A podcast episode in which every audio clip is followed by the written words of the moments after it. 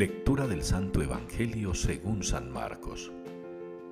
En aquel tiempo se reunieron junto a Jesús los fariseos y algunos escribas venidos de Jerusalén, y vieron que algunos discípulos comían con manos impuras, es decir, sin lavarse las manos. Pues los fariseos, como los demás judíos, no comen sin lavarse antes las manos, restregando bien, aferrándose a la tradición de sus mayores y al volver de la plaza no comen sin lavarse antes y se aferran a otras muchas tradiciones de lavar vasos, jarras y ollas. Y los fariseos y los escribas le preguntaron, ¿por qué no caminan tus discípulos según las tradiciones de los mayores y comen el pan con manos impuras? Él les contestó, Bien profetizó Isaías de vosotros, hipócritas, como está escrito este pueblo me honra con los labios, pero su corazón está lejos de mí. El culto que me dan está vacío, porque la doctrina que enseñan son preceptos humanos. Dejáis a un lado el mandamiento de Dios para aferraros a la tradición de los hombres. Y añadió, anuláis el mandamiento de Dios por mantener vuestra tradición.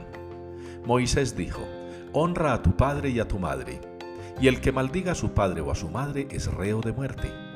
Pero vosotros decís, si uno le dice al padre o a la madre, los bienes con que podría ayudarte son corbán, es decir, ofrenda sagrada, ya no le permitís hacer nada por su padre o por su madre, invalidando la palabra de Dios con esa tradición que os transmitís y hacéis otras muchas cosas semejantes.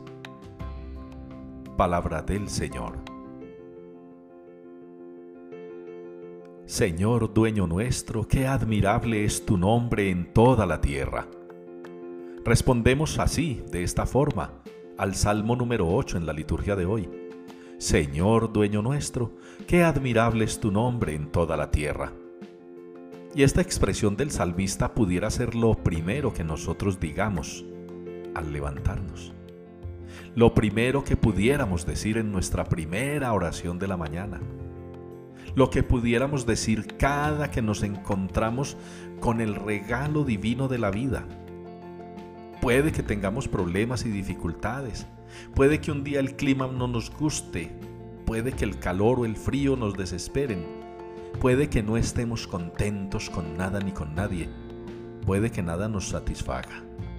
Pero a pesar de todo ello, no podemos negarnos a reconocer que el Señor es nuestro Dios, Él es nuestro dueño y que es admirable su nombre en toda la tierra.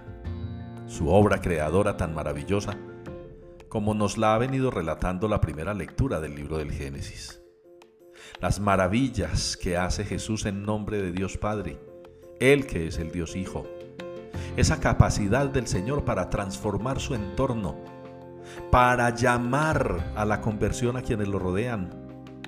Esa capacidad y esa fortaleza para hacer entender a los hombres lo que significa glorificar a Dios y amar a los hermanos. Esa conjunción que debería existir en nuestra vida cristiana entre lo que celebramos litúrgicamente y lo que vivimos prácticamente. Yo no estoy de acuerdo con algunos colegas que por defender el amor a los hermanos entonces echan por el suelo el respeto a Dios.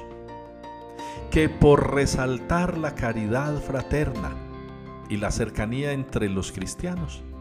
Nos alejemos de Dios porque no somos capaces de respetarlo debidamente. A mí me da mucha pena hacer esta observación, pero tiene que ser así. No por defender mi relación con el otro, tengo que renegar de mi relación con Dios. Es que amando al otro se ama a Dios, sí, es verdad y nadie lo niega. Pero cuando tú amas al hermano y amas a Dios, a cada uno en la medida y en la forma justas y correctas. Y a Dios se le ama en el hermano, pero se le ama en la Eucaristía, se le respeta en el otro y se le respeta en la liturgia. El Señor le reclama a los fariseos que se pegan mucho de una cosa, pero olvidan la otra.